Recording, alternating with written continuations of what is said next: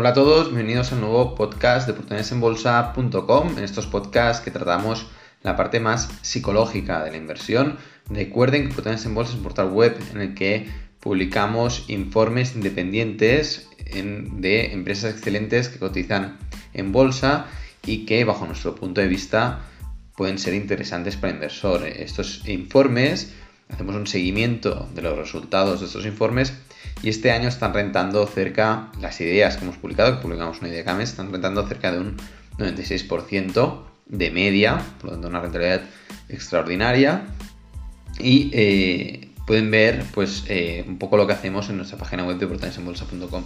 Empezamos con el podcast que hoy vamos a hablar de eh, por qué Warren Buffett es una de las personas más ricas del mundo, pero al mismo tiempo dentro de su colectivo es una de las más austeras, ¿no? No es una casualidad, eh, no es que él eh, mm, decida, no, mira, voy a ser austero porque sí, no, no, no, no. Él es una persona pues, muy calculadora, evidentemente, si no, no hubiera llegado donde ha llegado, pero eh, como vamos a ver, en función de su toma de decisiones, el dinero consigue que sea, bueno, hace crecer mucho pues, su capital, ¿no?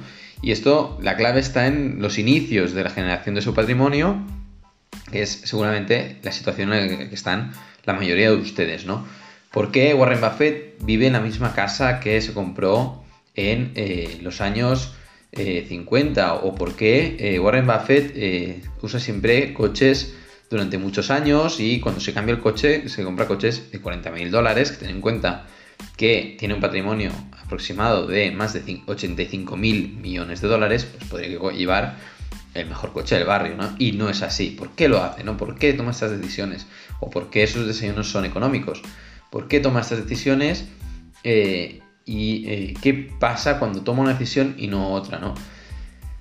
Warren Buffett hay que tener en cuenta que la rentabilidad media anualizada de sus inversiones históricamente ha sido de un 20% anual. Es una rentabilidad que con 40.000 euros, pongamos que Warren Buffett se ha de cambiar el coche, ¿no? Y dice, bueno, yo me puedo comprar un coche de 80.000 dólares o comprarme un coche de 40.000 dólares. Los dos los voy a usar durante 10 años, por lo tanto, más o menos, en cuanto a utilidad, va a ser la misma, ¿no? Me voy a llevar de un sitio al otro. ¿Y eh, qué hago con esos 40.000 dólares de diferencia que me ahorro de comprar un coche más económico? Con una rentabilidad media anual del 20%, pasados 10 años, estos 40.000 dólares serían, pasan a ser, si los invierte como seguro que hace Warren Buffett, serían 200.000 dólares. Pero es que pasados 20 años, esos 40.000 dólares que se ha ahorrado en el coche y los ha invertido, serían 1.270.000 dólares y pasados 30 años son cerca de 8 millones de dólares. Por lo tanto, cada vez que Warren Buffett se ahorra 40.000 euros, o dólares, perdón, en la compra de un coche, acá pasados 30 años, vienen a ser unos 8 millones de dólares. Es evidente que cuando él eh, ha de poner dinero para gastar, para hacer cualquiera de sus vida cotidiana, él reflexiona la asignación de capital. De la misma manera que él exige una buena asignación de capital en las empresas en las que invierte, en sus finanzas personales también decide de forma seriosa la asignación de capital y por lo tanto mira de maximizar la utilidad de este dinero. Eh, si nosotros conseguimos tener esta mentalidad y, conseguimos ver que todos nuestros gastos hacia dónde irán, eh, qué pasará con ese dinero que destinamos en cada gasto, pues veríamos que cuando compramos material deportivo, cuando compramos coches, cuando compramos incluso viviendas en muchos casos, porque si descontamos la inflación y la devaluación de la vivienda, porque mucha gente se piensa que cuando compra vivienda invierte. Bueno, si la alquilas, a lo mejor estás invirtiendo, pero si tú la compras y no gastas dinero en mantenerla y renovarla, pasados 30 años tendrás una casa vieja de hace 30 años y pasados 50, pues de hace 50 años.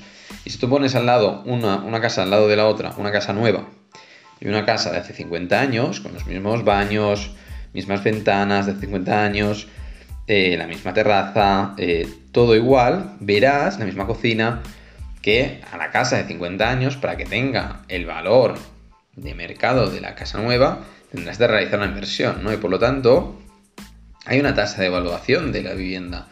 Eh, no entraremos en detalle porque si le alquilamos y reinvertimos una parte de los ingresos por alquiler, sí que hay una cierta rentabilidad, pero eh, si compramos el activo y lo dejamos quieto, eh, no es un gran activo, ¿no? Si descontamos inflación, ¿eh? Pero esto Warren Buffett lo tiene en cuenta, porque si no, si no fuera así, Warren Buffett tendría 50 mm, casas o 100 casas o vete a saber cuántas casas podría tener con 85 mil millones de dólares. Él sabe que es más bueno invirtiendo en eh, empresas y invierte todo su dinero en empresas, porque es mucho más rentable, ¿no? Consiguiendo un 20% anual, pues hace maravillas, ¿no? Como hemos visto en esos 40 mil dólares que se ahorraba de comprar un coche. Desde Oportunidades en Bolsa les invitamos que cuando se paseen estos días por la calle o cuando abran pues, los regalos de Navidad, piensen, cada regalo, ¿qué valdrá de aquí 5 años o 10 años? ¿no? Todos esos bienes materiales que nos van regalando, pues dirán, bueno, a ver, ¿esto qué valdrá? ¿no? Por este motivo, Warren Buffett empezó regalando a su familia dinero en, las fechas de Navidad y acabó regalando acciones, ¿no? Él daba, regalaba pues una cantidad de acciones a cada miembro de la familia el día de Navidad como regalo de Navidad, porque vio que eso era el mejor regalo que les podía dar, teniendo en cuenta pues su talento, ¿no? Y eh, a dónde dedicaba él el tiempo. Un regalo excelente, sin duda. A mí personalmente me encantaría que Warren Buffett me regalara sus mejores inversiones y, me regalara las acciones que le he reflexionado que son las mejores.